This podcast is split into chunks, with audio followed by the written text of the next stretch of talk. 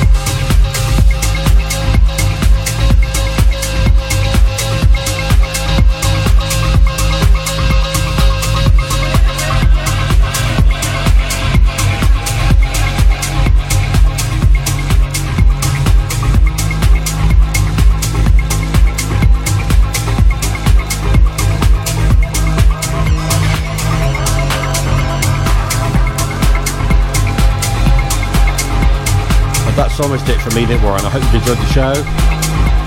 And I'll look forward to seeing you all in Argentina in February. Ciao, ciao. Bye bye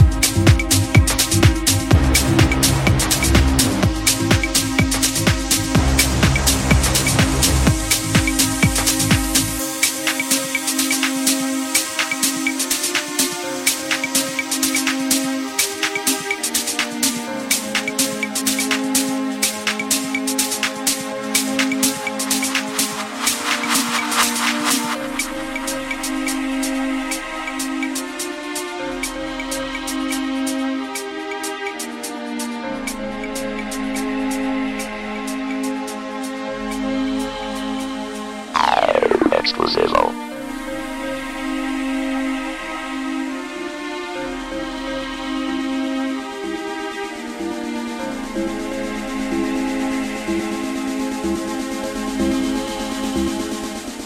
tonight, tonight.